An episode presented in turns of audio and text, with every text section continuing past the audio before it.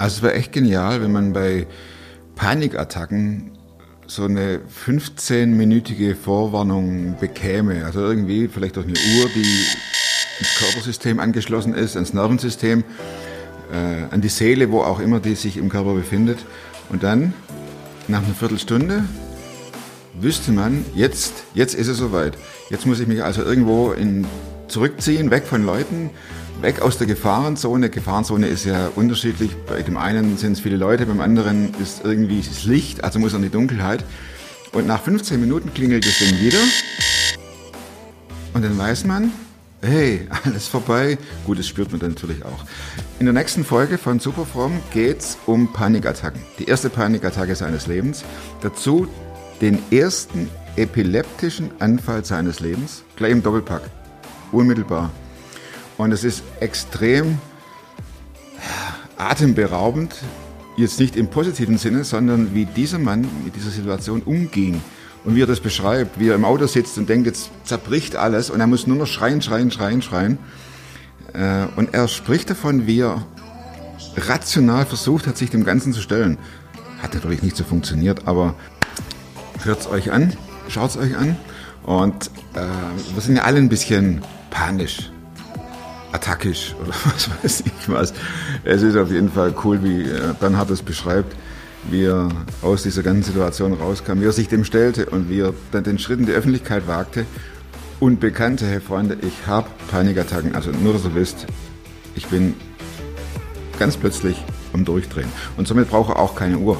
Oder er brauchte keine Uhr. Klar bin ich einer, der gescheitert ist. Ich weiß nicht mal, was da läuft und was es ist. Ich bin in der Hinsicht im Moment ein bisschen privilegiert. Der Podcast mit Thomas Mayer. Natürlich denkst du dir dann erstmal, ja gut, der hat auch keine Ahnung. was weiß ich. Studiert noch Medizin. Ja. Leidet Das hat er im Bett, hat er eigentlich einen Hund draufgeschlagen. Egal wie abgedreht das war.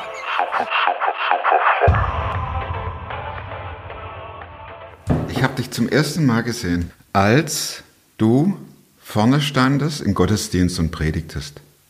Vor ein, zwei Wochen, oder? Ne? Ja, Sonntag Ja. vor zwei Wochen, also es sind es zwölf Tage. Stell mal vor, ne? Also, Wir lernen es jetzt kennen. ja genau. Ja, ja, Ähm, du sprachst von einem äh, grandiosen Geburtstagsgeschenk in der Predigt. Ja. Was war das? Das war ja unglaublich. Ne? Ich habe äh, so ein tolles Geschenk habe ich noch nie bekommen und äh, das war Titan im Wert von zweieinhalbtausend Euro. Titan. Titan, genau. Muss ein super Werkstoff sein, genau. Wir als Nicht-Techniker sagen einfach teuer. Genau, ich bin tatsächlich Techniker und äh, du, ich- ja, ja, ja, genau. Maschinenbautechnik habe ich mal studiert, ja. Genau, ja, den, der, an meinem neun- 39. Geburtstag habe ich äh, von, dem, von dem Chefarzt oder vom Chirurg, genau, der hat mir zweieinhalbtausend, äh, für zweieinhalbtausend Euro äh, Titan in den Rücken geschraubt. Warum? Und, äh, Bandscheibenvorfall oder? äh, nee, ich hatte einen epileptischen Anfall gehabt. Bei diesem Anfall, ich lag im Bett und bei diesem Anfall äh, haben die Muskeln sich so stark zusammengezogen und dass sie ein paar Wirbel gebrochen haben. Also der vierte Brustwirbel war, war ein Stück sogar abgebrochen und der, der dritte und fünfte war ich auch angeknackst. Also das heißt, du hast deinen ersten epileptischen Anfall überhaupt im Leben gehabt? Äh, Im Nachhinein weiß ich, dass ich schon mal einen hatte, aber das war damals irgendwie nicht erkannt worden. Ja klar. Genau und Also äh, gefühlt der erste? gefühlt der erste, genau. was, denk, was, du liegst im Bett und dann, was war dann? Ja, ich hab, ich weiß davon nichts. Das ist ja das Gute. Das heißt, für mich ist das einfach ein schwarzes Loch. Ich war auch sofort weg. Also ich konnte mich auch an nichts erinnern, was passiert ist. Äh, meine Frau, die lag neben mir, äh, die hat das natürlich alles mitbekommen. Meine Kids dann später auch und dann war riesen, riesen Trouble. Aber ich, für mich, ich war ganz relaxed, weil ich ja nichts mitbekommen habe. Genau. Ach Ja. du je. Und dann ab ins Krankenhaus. Wie, wie bricht man da durch die Muskelverkrampfung oder? Genau, also so haben die Ärzte das erklärt, durch die Muskelverkrampfung, die, so eine starke Verkrampfung, dass die Knochen zerbrechen können. Ne? Ist nicht so häufig bei epileptischen Anfällen, aber ich war so ein besonderer Fall. Ne? So ein Fall genau, und äh, Bernhard tatsächlich. Ja, ja, genau. Bernhard der Starke heißt Das, das, auch. heißt ne? der Starke? Ja, ja, genau. Ja, guck mal. Ja. Bei anderen werden wahrscheinlich alles zerbrochen und bei dir nur ein paar Brustwirbel. Ja, genau. Also, genau. Es ist ja Hattest nicht, du seither wieder an, äh, oder epileptische Anfälle? Nee, das war mein erstmaliger und letzter auch gefühlt. Ich hatte mit 21 hatte ich schon mal einen Anfall gehabt, den damals so ein Fieberkrampf haben die gesagt oder so. Ne? okay. Ich saß am, am, am, äh, also im Nachhinein ist das erst so rekonstruiert worden mit meiner Neurologin, ne, die dann erklärt hat, dass es eigentlich schon in mir lag und dass es schon mal sowas gab und genau auch die Anzeichen für Epileptiker, die waren auch vorher schon da, die hatte ich noch nicht erkannt. Ne? Weil keiner drüber redet, das ist ja auch so ein Thema, deswegen spreche ich auch darüber. Ne? Also epileptischer Anfall, das ist ja auch, da sieht man jemand vor sich mit Schaum vorm Mund Mhm. und Zittern. Das, was du gerade beschrieben hast, ein, das nennt man so einen Grand Mal-Anfall, also den großen Anfall, epileptischen Anfall. Du verkrampfst zuerst, dann kommt Schaum vom Mund und dann kommt die Entschlaffungsphase. Ne? Das heißt, es ist nichts Schlimmes, wenn ihr Epileptiker seht. Die sterben auch in der Regel nicht äh, an diesem Anfall. Ähm, deswegen erstmal alles cool. Ist so. Was du machen kannst, ist einfach die Gegenstände, die drumherum liegen, dass du einfach safe bist, die Person, und da drumherum, dass du dich nicht stoßen kannst, wenn du dich mal ein bisschen bewegst und dem auch nicht anfassen. Ja, meine Frau, die hat mich, ähm, genau, die wusste ja nicht, was mit mir los war, das war der erste, die hat mich da angefasst, hochgehoben, ne? und in dieser Krampfphase ist das nicht so schlau, weil die Verkrampfung muss sich erstmal lösen. Und ansonsten kann auch sein, dass durch die Bewegung dann halt die Knochen halt brechen liegen lassen. Das gibt sich nach zwei Minuten und dann äh, stabile Seiten angucken, dass man versorgt wird, einen Arzt ruft, wenn no- notwendig ist und so weiter. Also keine Panik bekommen, äh, den Krampf aus, äh, äh, also krampfen lassen, Aushalten. Und aushalten. Äh, es wird nichts Schlimmes passieren und dann äh, geht's danach weiter so. Das muss man ja als, als ähm, Epileptikanfall Nixblicker, muss man ja echt, bekommen ja erstmal Angst. Also ich, ich. Klar. ich, ich fühle damit mit einer Absolut. Frau, du, du, der weiß ja nicht, was du tun sollst. Ne? Ja. Ich meine, für dich ist es okay. Du, wahrscheinlich träumst du irgendwas oder, na Quatsch, aber das ist ja, Ja. auch, für dich, du bist ja weg. Ne? Und äh, warum gefährliche spitze Gegenstände wegtun? Ja, man kann, also in diesem Krampfanfall gibt, kannst du dich halt bewegen äh, als Krampfender ne? und dann gucke einfach, dass, dass man sich nirgends stößt oder, oder vom Bett runterfallen kann. Ja, Raum das, schaffen. Genau, so ein bisschen Sicherheit geben, einfach wegbleiben, Sicherheit schaffen und, und dann die zwei Minuten, länger dauert es in der Regel nicht, äh, abwarten und dann, äh, und dann schauen, äh, ist der wach oder der, der, die meisten sind ja auch wach dabei dann noch. Und dann ne? den Arzt rufen? Genau, dann den Arzt rufen, wenn, genau, ja. Aber ich möchte mal sagen, also ich bin, es gibt Epileptiker, die haben täglich Anfälle, die haben auch wöchentlich Anfälle, die laufen mit dem Hellen rum. Deswegen, ich spreche zwar über Epilepsie, ich hatte einen Anfall jetzt Einen, gehabt, das war ein Ereignis in meinem Leben, was dann so ein paar Dinge nach sich gezogen hat. Meine Neurologen sagt, Herr Friesen, Sie sind gesund. Äh, und äh, das sollte man auch immer so sehen, sich da nicht so rein versteigen. Deswegen, ich bin, ich, ich, ich habe keinen Titel Epileptiker. Ich bin ein ganz normaler Mensch mit einem epileptischen Anfall. Kann sein, dass er nochmal kommt, aber das ist alles in Ordnung und, und äh, das, dieses Label habe ich auch nicht. Und Denkt ich man denke, da dran unterschwellig, dass es eventuell kommen könnte? Nein, äh, also es, es, ich glaube, es gibt ähm, äh, verschiedene Richtungen, die du halt einschlagen kannst. Ne? Du kannst natürlich ständig dran denken, das war ja auch die Phase, über die wir gleich reden werden, dass du mit Ängsten zu tun hast, was Ja. ist, wenn es nochmal kommt. Natürlich die Frage, wie schafft man es auch umzugehen? Und das, was ich gleich erzählen werde, geht es ja nicht darum, boah, so, mach, so kannst du das jetzt machen und wirst du gut da durchkommen, sondern jeder hat so seine eigene Geschichte. Und äh, das, was die Neurologin, eine hervorragende Neurologin, die ich habe, die sagt auch, sie sind gesund und auch das Zusprechen, sich nicht um die Krankheit zu drehen, ist vielleicht auch ein Das Schlüssel. muss man erstmal begreifen, oder? Absolut, absolut. Und Bei Hören ist das eine, Umsetzen das andere. absolut, Wie genau. ging es bei dir weiter? Erzähl mal. Ähm, ja, ich, ich, war da, ich lag dann drei Wochen im, nur im Bett, also gar nicht bewegt, ne, das, was natürlich auch äh, ungewohnt war. Äh, Im Krankenhaus oder Genau, genau, im Krankenhaus, da hast du natürlich viel nachzudenken. Auf der einen Seite war das irgendwie eine coole Zeit, auch schon in der Phase, weil ich komplett mal rausgenommen wurde, ne, so aus meinem Business-Alltag. Ich war Produktionsleiter, hast auch immer Stress und auf der einen Seite war es, okay, cool, ich kann eh nichts ändern und jetzt bist du da und das war auf der einen Seite ein schönes Gefühl.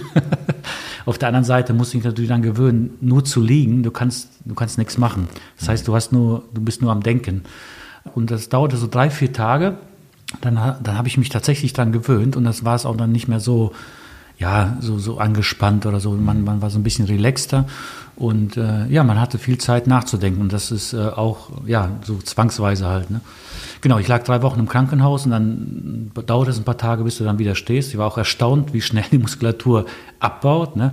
Das heißt, der erste Moment, wo ich dann aufgestanden bin, äh, das dauert ungefähr 30 Sekunden und da war mein ganzer Kreislauf kaputt und dann beim zweiten Mal am nächsten Tag, dann ging es schon viel besser. Man merkt eigentlich, der Körper geht schnell wieder runter, aber kann sehr schnell wieder hochfahren. Hochfahren, ne? Nach dieser Krankenhausaufenthalt, also nach diesem Krankenhausaufenthalt, äh, kam dann die Reha und äh, genau, dann war ich natürlich schon mobil und äh, war Du dann. musstest also auch tatsächlich in die Reha und wie lange war das? Sechs Wochen? Nee, also angesetzt drei Wochen und die reichten dann auch aus. Ah, okay. Ne, Also so eine Kurzzeit-Reha, also eine stationäre Reha. Ne? Ja. Mit äh, Physio-Programmen und neurologischen Tests und Genau, das, das eigentlich nicht. Das ging, hier ging es eher um die Mobilität, das heißt den Muskulaturaufbau und so. Und das andere, das war, kam eigentlich gar nicht vor. Ne? So, ich hätte zwar in der Reha auch einen Psychologen aufsuchen können, aber ich hatte so sehr mit meinem Körper zu tun, dass das erstmal so vorrangig war, damit zurechtzukommen. Und äh, die anderen Geschichten, die Folgen, die damit zusammenhängen, also eher so hier oben zwischen den zwei Ohren, äh, also mit Ängsten und so, diese ganzen Themen, die, die, da musste ich irgendwie andere Wege suchen, damit zurechtzukommen dann. Ne? Genau, aber die Reha war hauptsächlich dann. Äh, Und dann kamst du nach Hause und dann warst du wieder arbeitsfähig, oder? äh, nein, so war es nicht. Äh, ähm, so das erste Wochen, also in der Reha darfst du Wochenende schon mal nach Hause auf eigene Gefahr und so weiter. Das habe ich natürlich dann auch gemacht. So, am Klar. Wochenende ist nicht viel los. Das war das erste Moment zu Hause und dann merkte ich schon so, dass so die Sicherheit des, des Krankenhauses und du weißt, was Fachleute da, wenn was passiert, das war irgendwie so eine sicher, unbewusste Sicherheit, die du für dich irgendwie hattest, die war plötzlich weg und dann fing, äh, ähm, ja, dann war dieser eine Moment, wo wir als Familie zu Hause saßen, ich war Wochenende zu Hause, äh, wir haben gerade Fernsehen geguckt und dann merke ich plötzlich so in, in diesem Ding so diese Unsicherheit plötzlich, ich denke so im Nachhinein so das Umfeld, ich habe jetzt keinen Arzt hier, ich habe keinen, der mir jetzt helfen kann, wenn jetzt irgendwas passieren sollte oder ich nochmal einen Anfall bekommen sollte und plötzlich so eine Angst in mir hochgestiegen ist. Ne? Und ähm, das war kein schöner Moment und das war so der Anfang. Kannst du es beschreiben, was für Gefühle das waren? Oder ist es schwierig jetzt so nee, nachzuvollziehen? nein, es ist, Also ich versuche ja. Bilder zu, zu finden dafür so im Alles Nachhinein. gut, das ne? ist- und, ist äh, gut. Vielleicht ist das so ein Bild, was das beschreibt. Du, äh, ich weiß nicht, ob viele noch so, einen- so einen Schnellkochtopf kennen. Ne? Das heißt, es ist ein Kochtopf, wo du einen Deckel hast, der den richtig schön verriegelst. Dann der Druck steigt ja im Kessel, äh, in, in dem Kessel. Das ist ja auch der Sinn von einem Schnellkochtopf. Und dann gibt's oben so einen, so einen roten Pin. Und, und wenn Mhm. der Druck zu groß wird, dann geht das Ventil auf und, und dann entweicht halt der Druck, so, sonst wird es ja irgendwann explodieren wahrscheinlich oder das Material nachgeben. Und der Schnellkochtopf hat halt so ein Ventil. Und ich hatte so das Gefühl, dass ich so ein Schnellkochtopf bin oder in einem Schnellkochtopf und der Druck, der wird immer größer. Und äh, du hast aber keine Idee, wie du diesen Druck ablässt. Also ich hatte kein Ventil. Äh, und das heißt, ich kam nicht zurecht mit dieser Angst und, und was passiert jetzt und man steigert sich immer rein, der, der Druck wird immer größer. Ähm, das äußerte sich dann bei mir so, dass ich dann im Zimmer auf und ab getappt bin, alleine. Natürlich habe ich mich zurückgezogen. Ja, du bliebst dann nicht im Wohnzimmer, sondern Nein, gingst nein, weg, oder? ich ging mal weg. Ich dachte so, das, mal gucken, keine Ahnung, was Geht jetzt niemand los was ist. an? Das geht, ja, ich, ich, ich, wusste, ich wusste nicht, damit nicht umzugehen. Und dann willst du auch keine Menschen um dich herum haben, weil du erstmal für dich klar werden musst. So, Hast ne? du gedacht, es kommt der nächste epileptische Anfall? Ja, dachte ich, ja, tatsächlich. Ich dachte, oder vielleicht ist das ein Anzeichen dafür, Mhm. oder das ist ja so, so, so die Aura, die davor entsteht, so, ne, weil ich das ja nicht kannte. Ne? Woher willst du denn wissen? Ja, ja, genau. Also äh, tausend Gedanken so, Ja. ne? Und äh, ja, ich fühlte mich so gefangen im eigenen Körper. Ne? Ich, ich, das kann man kaum beschreiben. Also Menschen, die mit Eng Angstzuständen zu tun haben, die wissen genau, wovon ich rede, weil ich mit diesen Menschen dann auch in Kontakt getreten bin danach und die verstehen dich sofort so. Ne? Aber das ist so das Gefühl, du kommst nicht raus aus der Nummer. Du musst aber rauskommen aus der Nummer. Ähm, und äh, ja, also die, dieses, diesen Druck irgendwo loszulassen, war halt, äh, ich leg mich ins Bett, aber liegen ist Kacke, weil dann bist du still, dann setzt du dich auf deine Bettkante und dann versuchst du mit den Füßen zu tippeln, dann gehst du im Zimmer auf und ab, äh, aber hilft alles nichts. Und ähm, da habe ich gesagt, meine Frau, komm, bring mich ins Krankenhaus. Ne? So, und auch die, die Fahrt werde ich auch nie vergessen. Das war so ein Gefühl, du denkst, okay, wie lang ist die Fahrt? Okay, also von Gummersbach bis nach Engelskirchen, äh, okay, Viertelstunde, okay, was, welche Ampeln kommen dazwischen? Ach du Schande, was ist, wenn die Ampeln rot sind? Und ich hatte schon einen, einen, einen Finger immer an dem, an dem ähm, Knauf, also an Türöffner. dem Tür, Türöffner. Ne? Äh, sobald meine Frau steht, es länger dauert, wohin mit meiner, also den Druck, du Ja. bist im Auto und bist nochmal gefangen in deiner Karosserie, in deinem Körper und in der Karosserie. Und ähm, dann springst du raus. Oder ich habe meine Frau gesagt, fahr nicht so schnell, nicht, dass ich gleich hier rausspringe. Also es war schrecklich für, Für meine deine Frau war es ja Wahnsinn, oder? Das ist unglaublich. Also meine ist der Mann endlich mal da? ne? Und jeder hofft, jetzt wird es wieder besser und Ja. es geht ihm gut, wenn er Ja. hier in der, in der Reha ist. Und jetzt hat er eine Panikattacke. Ja, ganz genau. Ja, eine Panikattacke, die sich noch nicht so geäußert, dass ich rumgeschrien bin, aber es könnte jeden Moment passieren, dass irgendetwas Ja, ja. passiert, was ich nicht kontrollieren kann. Und das versuchte ich natürlich zu unterdrücken, was natürlich das noch schlimmer macht. Ne? Dachtest du, du, hast, äh, du kriegst einen Herzinfarkt? Absolut. Also ich dachte wirklich, ich sterbe gleich. Ne? Ja. Äh, dein, dein Puls geht hoch und du hast das Gefühl, dass alles gleich explodiert in deinem Körper, dein Herz bleibt gleich stehen. Ähm, ja, das, genau das dachte ich. Ne? Und ich dachte, ach du Schande, und ich dachte auch, ich kipp gleich um und, Kalter und mir wird schwindelig, kalter Schweiß. Ich habe meine Füße im Auto, also ich habe meinen, meinen Sitz schon Ja. runtergeschraubt auf dem Weg, habe meine Füße hochgelegt, dass ich dachte, so, ich, ich kipp hier gleich um. Programm. Ja, ja. Und deine Frau fährt und die Ampel ist rot. Ja, also meine Frau, die ist, äh, also ich meine, jetzt lachen wir drüber, also ich lache auch drüber und ich denke, ach du Schande, aber in dem Moment war das wirklich schlimm, ne? weil meine Frau, also tausend Gedanken, ne? ich dachte, ich komm, also das wird jetzt mein Leben sein, so, ne? Äh, mit dieser Angst zu leben und, und nicht zu wissen, wie du damit umgehst und so weiter, ne? Genau, und diese Fahrt, die war schon ziemlich schlecht. Und dann kam ich halt ins Krankenhaus, die haben mich, oder in die Reha, die haben mich sofort angeschlossen an alle Geräte und, und ich habe gesagt, mein Herz und, und so weiter. Ne? Und dann haben die gesagt, es ist nichts, es ist alles, dein Körper ist vollkommen in Ordnung. So, ne? Ja, Ich sag, kann nicht sein und und und. Erzähl keinen Mist hier. Genau. Ich sterbe. Ja, ja, genau. Freunde, Ganz genau. ihr habt hier eure Inspektion der Geräte vergessen, die sind kaputt. Ja, genau so hat sich das angefühlt. Ne? Ja. Ja. Und wie ging es dir da? Also dann kommt ja irgendwann dieser Moment des Entweichens, Mhm. wo, du, wo du wieder runterkommst. Ja. Ja, ich habe erstmal also Medikamente bekommen, irgendwelche Tabletten. Stoßgebete? Genau, abs ja, die ganze Oder Zeit. das, ging das gar nicht mehr? Ja, das ging schon so, ne? Und äh, also alles, ne? Du versuchst das Ventil zu finden, um da rauszukommen. Ja. Dann das natürlich, das Gehen, diese Körperlichkeit, das Stoßgebet. Äh, aber nichts hat geholfen in dem Moment. Ne? Also nichts hat geholfen. Mhm. Klar. Also da diese Situation zu verändern, diese emotionale Situation. Ne?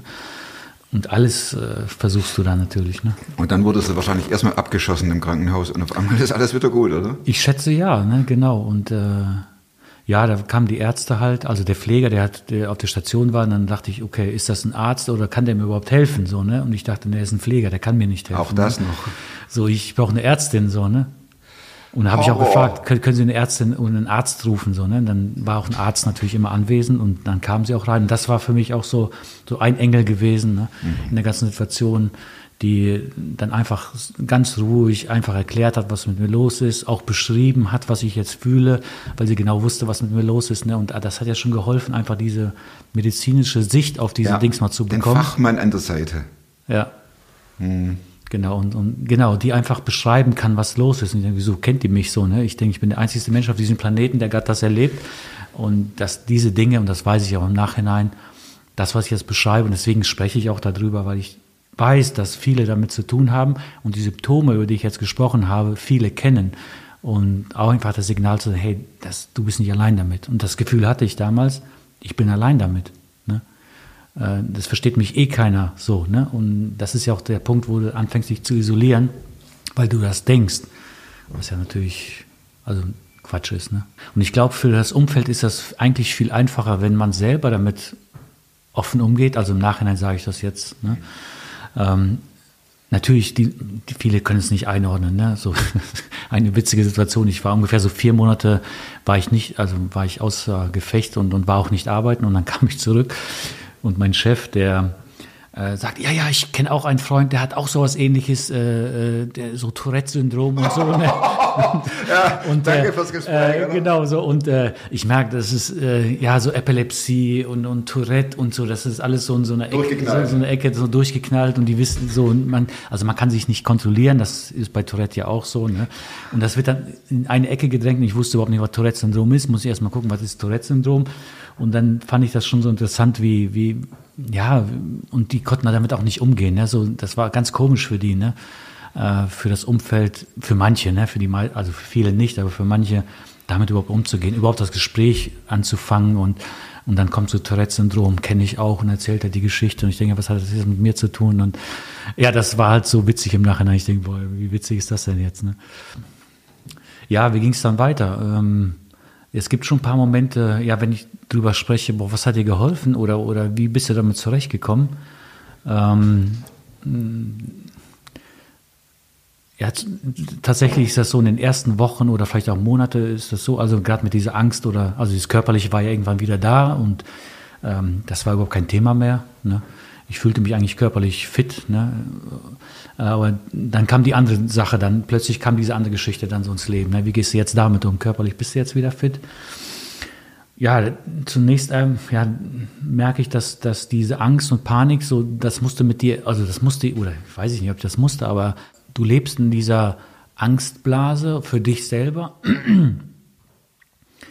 und du musst für dich einen Weg finden, damit umzugehen. Ne? Natürlich helfen verschiedene Dinge, wenn du das hörst und helfen dir da schon, aber zunächst ist der Verlauf bei jedem, glaube ich, anders, ne? also damit umzugehen. Wie war Je- auch bei dir? Jeder hat ein anderes Umfeld und äh, jetzt im Nachhinein würde ich sagen, boah, ich hatte ein, das Umfeld war unheimlich wichtig, damit umzugehen. Also meine Frau zum Beispiel, war also ein wichtiger Punkt, ein stabiles Umfeld zu haben, ne? wo du drüber reden kannst. Das ist mal das eine. Das war bei dir so. Fällt total schwer. Auch wenn, du- ja genau, meine Frau, ich konnte darüber reden. Ich meine, sie hat es ja mitbekommen, was sollte ich da noch verschweigen. Ne? Äh, aber trotzdem das auch mal auszudrücken, was, was so in dir drin los ist. So, dir ne? das schwer? Ja, total. Also, ja, ja, klar. Ja, auf einmal äh, gräbt man ja mehrere Schippen tiefer. Ne? Ja, ja. Spricht man nicht nur über Erziehung und einen Job und was einen nervt und was cool ist, Ja. sondern es geht man auf einmal ans Selbst. Ja, ja. Ja, und du spürst die Verantwortung. Ich hatte drei Kids und, und äh, du willst auch nicht alles da ausbreiten. Also das, so wie ich das gefühlt habe. Ne? Du willst das jetzt nicht sagen, du willst auch die Familie schützen. Und wenn ich jetzt sage, was in meinem Kopf los ist, auch an dunklen Gedanken, äh, das wollte ich meine Frau auch nicht mit belasten. Ich denke, nee, du, so, die hat ja sowieso schon viel zu tragen. so ne? Und das sind also so Kämpfe in deinem eigenen Kopf. Wie viel gibst du preis, wie viel nicht? Und ja, also stabiles Umfeld, dass die einfach wusste, was los ist. Ne?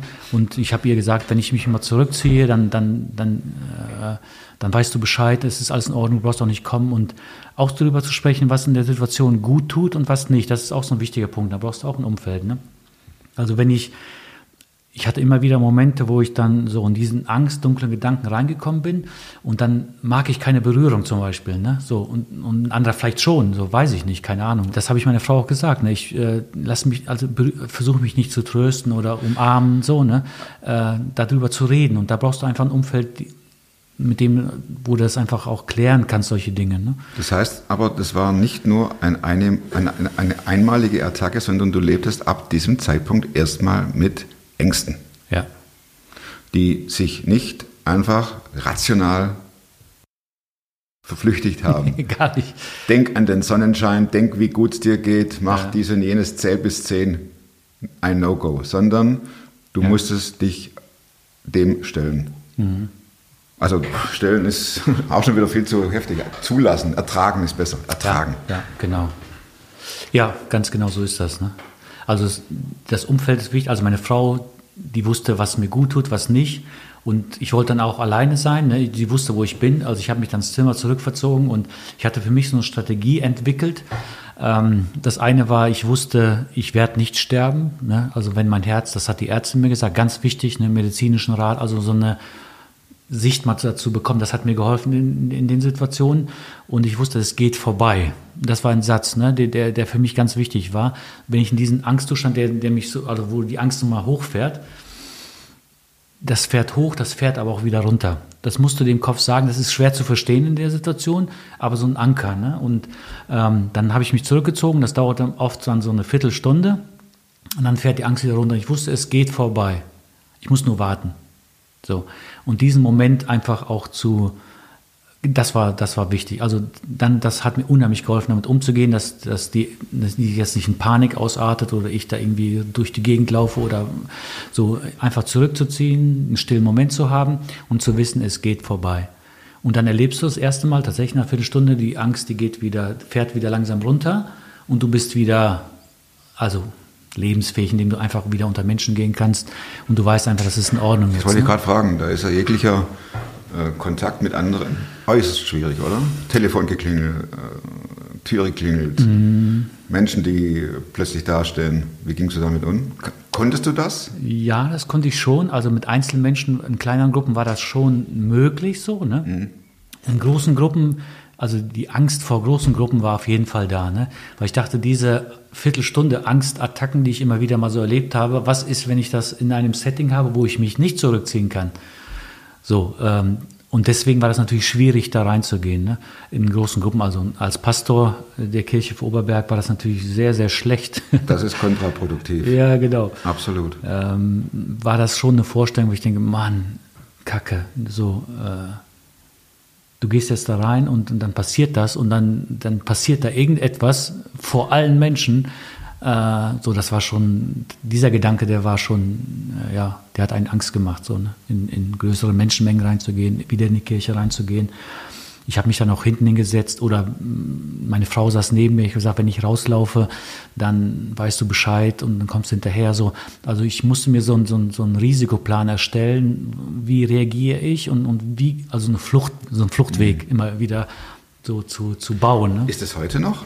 Nee, Gott sei Dank nicht. Alles weg. Ja. Apropos Gott sei Dank, welche Rolle spielte Gott da in der ganzen Geschichte? Also für mich eine ganz entscheidende Rolle, die, Gott in dem Moment gespielt hat. Ne? Äh, Und auch für mich so das Zusammenspiel zwischen, zwischen Ärzte, zwischen Medizin und zwischen Gott, so, so wie kriegst du das zusammen? Ne? Und ähm, das war für mich so ein gutes, also es war echt gut zu sehen, bei welcher Rolle spielt Gott, welche Medizin und dass das nicht so Gott oder Medizin, sondern dass das alles so zusammengehört. Äh, Das habe ich ja gerade schon gesagt, so die, diese ärztliche Sicht darauf, das ist ganz wichtig. Und auch ähm, habe ich auch später in anderen äh, Situationen, Kindererziehung und so weiter. Ich laufe kaum noch zu christlichen äh, Beratern und so weiter, weil ich, also außer jetzt irgendjemand hört zu und sagt mir, da gibt es richtig gute, äh, wir sind von einem zum anderen gelaufen und merken, boah, da- das, das Anliegen ist gut und der Ansatz ist gut und das ist auch alles richtig, was die sagen, aber du brauchst manchmal so eine, du brauchst einfach so eine fachmännische Sicht auf die Dinge und die hilft unheimlich, Dinge zu verstehen. Und deswegen schließt sich das jetzt auch nicht aus und jeder hat seine Berechtigung, aber hol die fachmännische Dings, wo du weißt, das sind Leute, die das auch fachmännisch beurteilen können, wie das Gehirn funktioniert, wie die Ängste funktionieren. Ja, Gott hatte unser Gehirn ja auf eine ganz bestimmte Art und Weise geschaffen und Mechanismen, die da sind, sage ich, das ist Gott so alles in uns hineingelegt. Und da brauchst du einfach Menschen, die das verstehen, wie die Mechanismen laufen und äh, diese Sicht einmal zu haben und dann zu erleben, wie Gott zu einem spricht. Ne? Und Jetzt, jetzt flackert es. Ja. genau. Da gibt es einen kleinen, da gibt es Blinkmomente. Soll das uns jetzt was sagen, dass die Batterie aus ist? Ja. Ach, guck mal.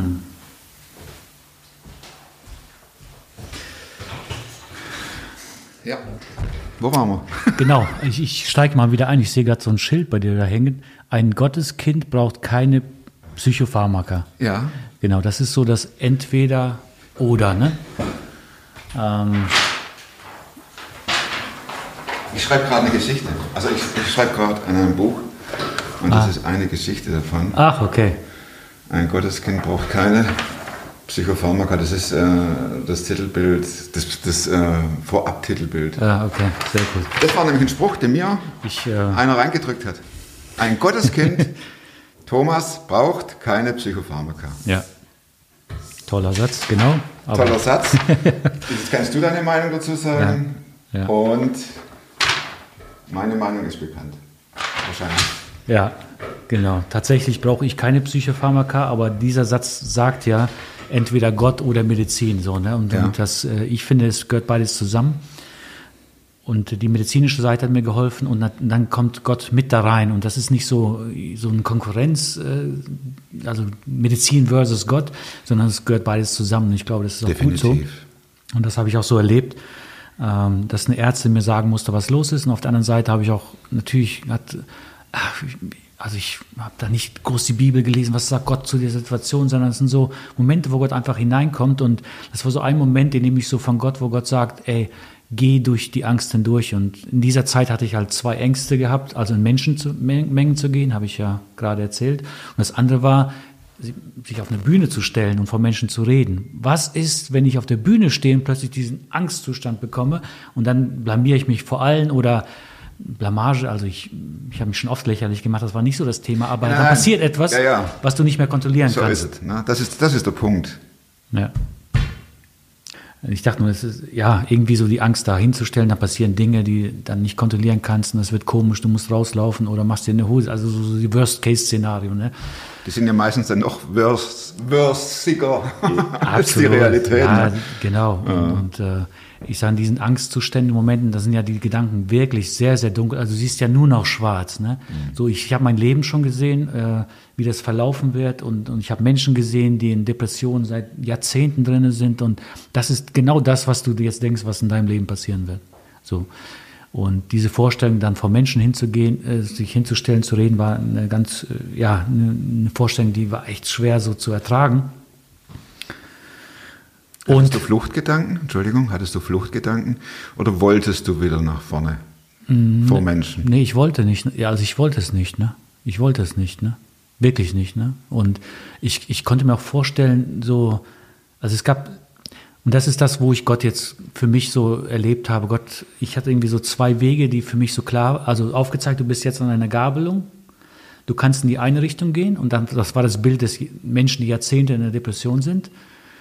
Aber jetzt gar nicht so, ihr seid selber schuld, sondern das ist der eine Weg, den ich plötzlich gesehen Ja, habe. eine dachte, ach du Schande, boah, ist das echt der Weg? Und der andere Weg ist, du gehst jetzt und machst das, wovor du am meisten Angst hast. Du stellst dich vor den Menschen hin und je schneller du das machst, das war so der Impuls und das ist das, was ich auf Gottes Reden jetzt interpretieren würde.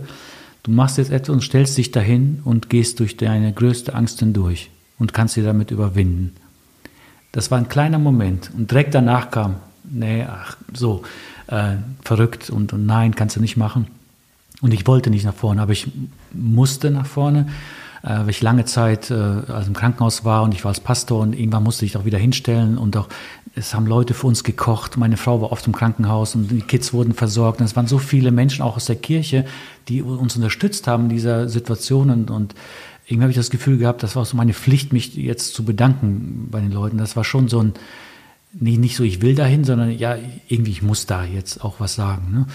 Äh, Was natürlich keiner wahrscheinlich erwartet hätte, aber so für mich, ne, so als äh, pflichtbewusster Papa und Pastor und so. Und ähm, ja, und das war so eine Gelegenheit, die ich dann hatte, mich da hinzustellen. Das war einfach so zwei Minuten hatte ich und einfach ein paar Takte zu sagen. Und das war so schwer, was soll ich überhaupt sagen? Und mir fiel auch nichts mehr ein, was ich da sagen sollte. Ja. Dann habe ich mich zu Hause hingesetzt, habe ein DIN A4-Blatt runtergetippt, wirklich runtergetippt, habe ich vorher noch nie gemacht. Ich habe sonst immer versucht, frei zu reden, dass ich einfach ein paar Takte zusammenbekomme. Dann habe ich einfach dieses Blatt vorgelesen und habe mich dazu entschieden, weil ich auch so den Impuls hatte, sag alles, sag, wie es dir geht. Sag nicht einfach Danke, dass ihr da wart, sondern kotzt dich da einfach aus. Ne? Also sag, was mit dir los ist. Ne? Und dann habe ich auch ähnlich, so wie ich das hier jetzt gemacht habe, beschrieben, wie ein epileptischer Anfall, was Angstzustände sind, wie ich dann auf meinem Bett saß. Und ich habe das einfach gesagt, nee, ich glaube, ich sollte das sagen. Äh, vor allem, das war ja eigentlich Selbsttherapie, würde ich jetzt im Nachhinein sagen. Ne? Einfach, ich, hab, ich bin isoliert in diesen ganzen Gedanken jetzt bringe ich sie nach draußen und, und heile mich dann damit selber. Und So, hoffe, ne? mich dadurch heilen zu können. Oder Genau. ich brauche ich brauch da nichts mehr zu verstecken. Bisher Ja. Mhm. habe ich Dinge versteckt und äh, eine bessere Gelegenheit gibt es nicht, vor allen zu präsentieren. Weil dann braucht nicht jeder nachfragen, weil davor hatte ich ja auch Angst. Jeder fragt nach und du musst das erklären, was du nicht erklären kannst. Du machst es einmal und alle wissen Bescheid und dann brauchst du dich nicht ständig zu erklären. Ja. Und das war tatsächlich für mich so 70 Prozent aus der Angst raus. Dieser Moment, mich dahinzustellen, der emotional unheimlich schwierig war. Wie viele Leute waren da? Ja, 100 ungefähr. Es war so eine interne KFO-Veranstaltung, ich weiß gar nicht, was das war, äh, aber da waren so die Kirche der Kern, Oberberg, genau, KFO. Kirche für Oberberg, so der Kern war dabei, ich weiß nicht, was ein Leiterabend oder irgendwie sowas. Ja, und das war so der Moment, wo ich gemerkt habe, boah, das hat mich auch, das war wirklich Selbsttherapie, ne? Das hat so eine Befreiung dann gegeben. Ich bin nicht mehr allein damit, sondern die wissen genau, was mit mir los ist, ne? Ja, das war ein wichtiger Moment, da rauszukommen. Ganz wichtig für mich, ja. Du bist dann da hoch und hast tatsächlich das geschafft. Ja, Und war das ein Schritt in die äh, richtige Richtung? Absolut. Du brauchst einfach Leute, die dir ein Umfeld schaffen, wo du einfach durch die Angst durchgehst. Ne? Und das war ja auch das, was ich in der Predigt weitergegeben habe, was wirklich aus meinem Herzen kommt, was unheimlich schwer zu verstehen ist. Ne? Und auch also verstandesmäßig schon emotional unheimlich schwer zu verstehen ist. Und wenn Menschen jetzt zuschauen, die da mittendrin sind, äh, die werden, ich, es ist schwer zu verstehen. Geh durch die Angst durch. Ja, das kannst du so leicht sagen. Ja, es ist echt schwer.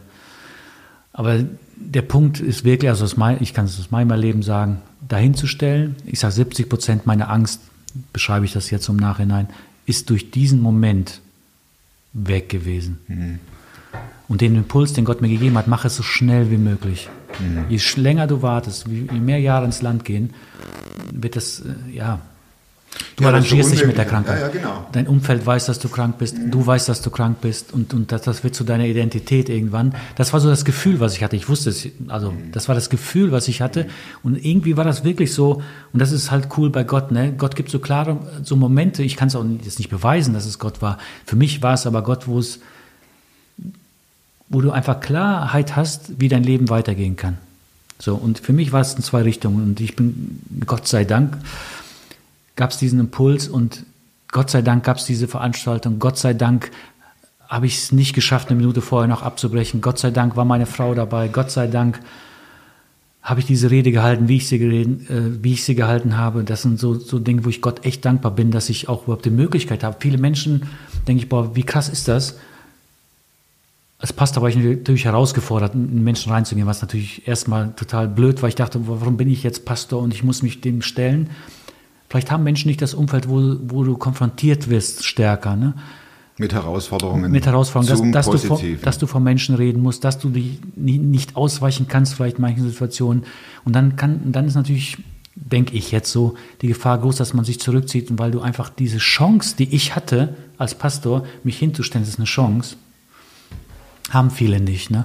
Und denke ich, boah, krass, da muss, muss irgendwas anderes vielleicht geschehen, so, ne? aber echt schnell da rauszukommen, das ist so für mich so, Ja, man spürt ja ab, dass du ja nicht von oben herab sprichst und sagst, äh, ich, hoffe, konnte ich es hoffe. nicht. Ja, so so ähm, spüre ich es raus. Ne? Mhm. Sondern das war deine Situation, dein Ja. Fall.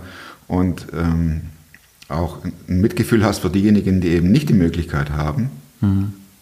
die du hattest.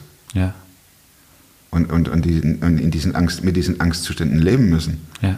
Und das ist, wie du sagst, die, die Gefahr ist viel zu groß zu sagen, jetzt nehme ich das als Status quo und äh, arrangiere mich mit dieser ganzen Mhm. Ja. Geschichte.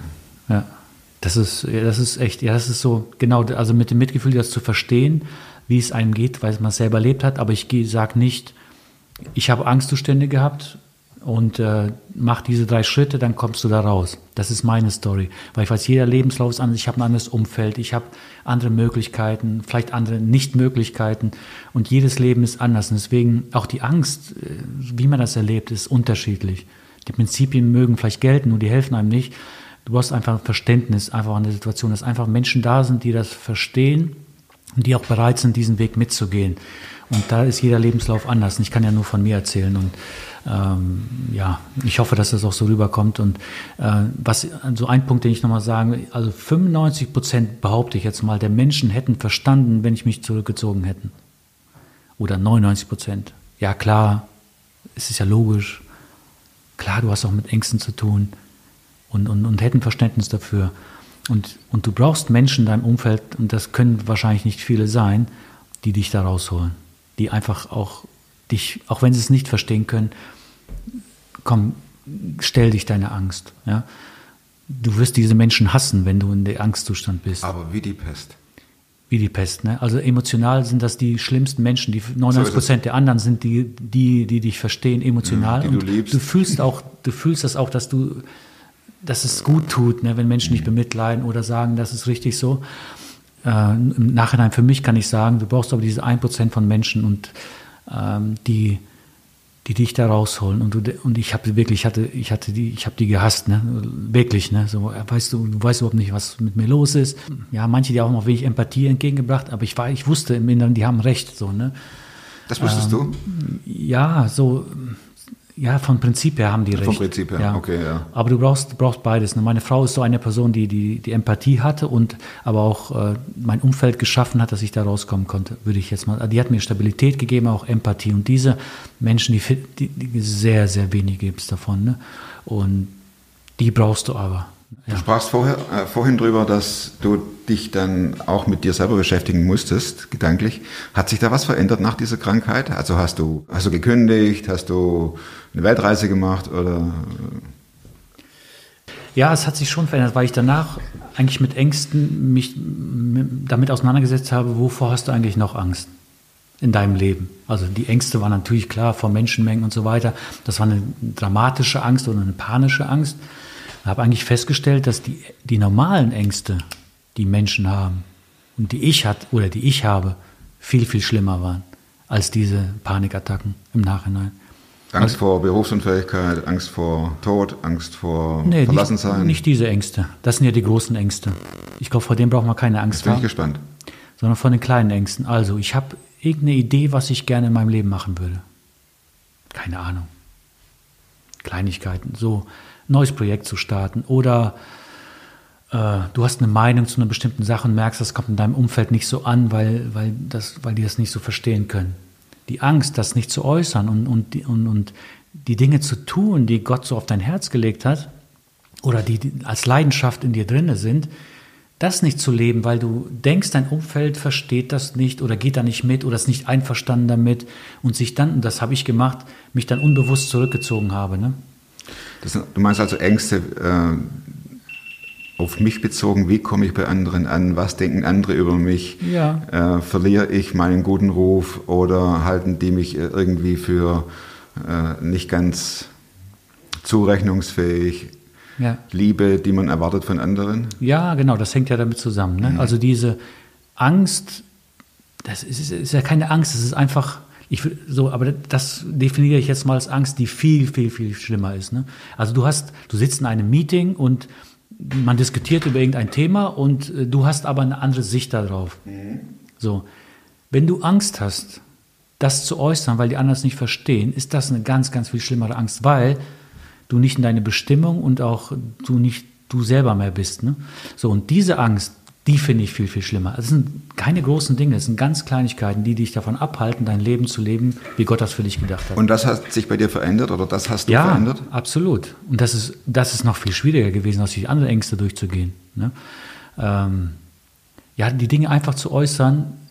Und, und ich habe für mich das auch schriftlich, ich habe das aufgeschrieben. Also zunächst einmal, ich bin 100% für mein Leben verantwortlich. Kein anderer Mensch. Ich bin verantwortlich. Und ich kann auch nicht andere Menschen dafür verantwortlich machen, dass ich Dinge nicht getan habe oder Dinge nicht gesagt habe. Das ist ja mein Leben. Also äußere die Dinge.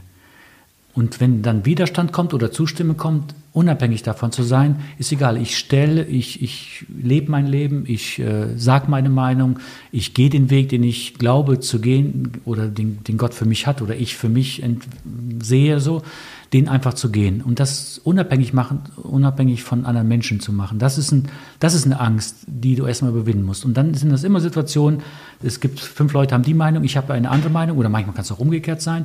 Ich äußere sie, ohne Menschen anzugreifen, weil ich erwarte nicht, dass sie es verstehen. Ich, ich, ich ziehe aber nicht, ich, ich, ich äh, ziehe mich aber auch nicht zurück. Und das ist in kleinen Momenten eine Entscheidung, die ich immer wieder treffen muss. Und diese Angst ist viel schlimmer, weil, also wenn, wenn man die nicht überwindet, weil du dann nicht in dein, weil du nicht dein Leben lebst. So, ne? Und wenn du die überwindest, das ist Aufbruch, sage ich jetzt mal. Also da lebst du Aufbruch und du gehst deinen Weg, ne? Und du bist unabhängig von Menschen. So, ne? Und äh, das ist, glaube ich, ganz wichtig, dass du. Das ist aber ein langer Weg, dahin zu kommen. Dafür brauchte ich den, diese Situation, die ich erlebt habe. Ne? Du hast also aus dieser Situation äh, konkrete Schlüsse gezogen und die auch umgesetzt oder anfangen umzusetzen. Mhm. Absolut. Ja, absolut. Für mich steht dieser Satz ähm, dahinter, ich bin zu 100 Prozent für mein Leben verantwortlich. Ne? Indem ich meine Meinung nicht sage oder das nicht äußere, gebe ich ja mein Leben in die Hand anderer Menschen. So unbewusst habe ich das natürlich gemacht. Ne? Und deswegen ist das vielleicht eine Verhaltensweise, auch daraus resultiert natürlich vieles. Ich bin zu 100 Prozent verantwortlich. Nicht Gott ist verantwortlich für mein Leben, weil Gott hat alles gemacht, er kann nichts mehr für mich tun. Wenn er seinen Sohn gegeben hat, von ihm kann ich ja nicht erwarten, dass er noch irgendetwas jetzt Großes kommen lässt. Er hat alles gemacht. Gott ist perfekt, er hat alles gemacht. Und jetzt sagt er, gestalte dein Leben, Mit den Gaben, die ich dir gegeben die ich habe. gegeben habe. Ne? Ja. Also, und, und ich habe das den, unbewusst den Umständen oder anderen Menschen in die Hand gelegt, indem ich die Meinung, ja nicht, das kann, kann mein Umfeld nichts dafür, das ist meine persönliche Story, so, ne? ähm, dass ich das wieder zurückgenommen habe. Ich sage, okay, nein, ich bin verantwortlich. Wenn Gott mir eine Leidenschaft gibt für irgendeine Sache, warum erwarte ich, dass irgendjemand das mit mir teilen? Die Erwartung hatte ich. Ne? Und dann bringst du eine Idee rein und dann ähm, der eine findet es gut, der andere nicht und dann ärgerst du dich, warum findet der es nicht gut? Das ist doch die beste Idee, die, die diese Welt je gesehen hat. Genau. Und unbewusst habe ich dann die Dinge dann so abgecheckt, ne? wer, wer ist gut, wer, oder wenn es nicht gut ist, dachte ich, oh, vielleicht ist das wirklich nicht so gut oder so. Und dem habe ich, dann gibst du die Verantwortung ab. Und Gott hat, und diesen Satz, 100 Prozent bin ich für mein Leben verantwortlich und kein anderer Mensch kann die Verantwortung für mein Leben übernehmen und, und kann auch mein Leben leben. Und, und das führt natürlich zu einer Freiheit, ne? Äh, wirklich auch zu, einfach das zu tun. Ne? Und ich habe auch keine Erwartung, dass irgendjemand irgendetwas von dem, was ich tue, versteht. Muss er auch nicht. Die Erwartung ist Quatsch. Das ist nicht sein Leben. So. Und das ist vielleicht so etwas, Du was als Regisseur. Genau. Das bringt mich zur vorletzten Frage. Welches Buch hast du nicht nur, oder gibt es ein Buch, das du nicht nur zweimal gelesen hast? Puh, also ich habe in den letzten Jahren das Bücherlesen neu für mich entdeckt und tatsächlich. Herzlichen Glückwunsch. ja. das muss man. Ja, ich bin aber so, so ein Fachbuchmensch, ne? Also Sehr egal. ja, wenn ich so, äh, ich habe ein Thema, also äh, das Thema Change Management angeht, boah, wie kommst du da weiter? Weil du hast jetzt Herausforderungen, dann lese ich das Buch. Oder ich habe mich jetzt in den letzten zwei Jahren viel mit Rhetorik beschäftigt und habe ich diverse Bücher 20 Mal gelesen. Aber Leading Change zum Beispiel, das war so ein Buch, was ich immer, das ist eher so ein Arbeitsbuch, dann lese ich das nochmal durch und Wie heißt das? Leading Change von Cotter. Das ist aber ein absolutes Fachbuch. Jetzt ist jetzt keine Ist ja egal, wir werden mal gucken, wie das aussieht. Leading Change. Liest du eigentlich auch leichte Literatur im Sinne von Prosa oder Nee, tatsächlich nicht. Ne? Also ich bin immer, ja, also eher so dieses Leadership oder, oder fachliche Bücher, die mich interessieren. Leading Change in Deutsch? John Cotter, Ganz genau. wie sie ihr Unternehmen in acht Schritten erfolgreich verändern. Ja, zu verstehen, wie, wie funktioniert Change Management und, und was geht im Kopf los bei Menschen. Ja. Jetzt bin ich schon beim Vorwort. Ich wollte euch hier das Titelbild zeigen. Blick ins Buch, es ist ganz falsch. Machen wir es halt so.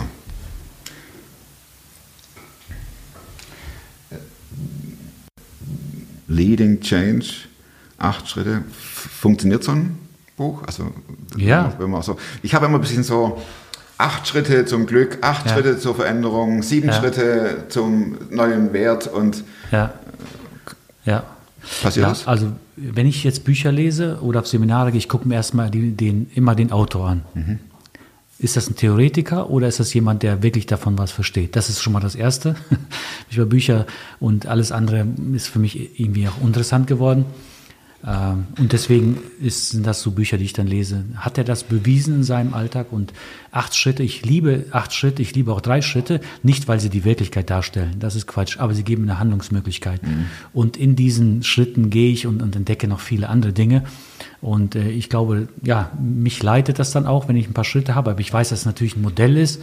Und es gibt noch andere Modelle und, und die Wahrheit liegt nicht im Modell. So, das ist einfach ein, eine Möglichkeit zu starten. So, und, äh, und wenn es dann auch gute Leute sind, die das geschrieben haben, wo du sagst, ja, die haben das bewiesen, dann äh, funktioniert das. Und ich habe es tatsächlich angewandt gewandt und merke, dass es mir hilft in, meinem, in meiner Leiterschaft, Gruppen zu führen, Menschen zu führen, mitzunehmen, zu verstehen, welche Er kriegt ja gute, äh, gute Rezensionen, hat er hier ja. Ne? ja, Also- ich, sag, ich, gucke ich guck nur gute Leute an. Und jetzt kommt die letzte Frage. Ja. Bernhard, Plakat an der Straße, altbekannte Frage äh, hier bei Superfrom. Was würde draufstehen? Was würde Bernhard Friesen auf sein Plakat schreiben? Ja, das ging ziemlich schnell bei dieser Frage, muss ich sagen. Und äh, es gibt so einen Satz, der in Englisch immer wieder gesagt wird und den finde ich richtig cool. Das, äh, der Satz heißt Start before you're ready. Äh, also starte, bevor du fertig bist. Ähm, weil dahinter echt, also könnten wir jetzt nochmal eine Stunde drüber reden, einfach zu starten und mach dir nicht so viel Gedanken, was denken andere, bist du der Richtige, bist du schon gut genug für die Dinge, die du jetzt tun willst. Du hast eine Leidenschaft in dir und fang einfach an. Natürlich gibt es 30.000 Menschen, die besser sind in Deutschland in diesem Bereich. Nur diese 30.000 Menschen, die machen das nicht. Machen es nicht. Genau, und deswegen fang einfach an. Und da liegt so ein Geheimnis, glaube ich, drin. Und da möchte ich auch mir, mache ich mir selber Mut, aber auch anderen. Fang an. Denk nicht drüber nach, was alles brauchst. Und ja,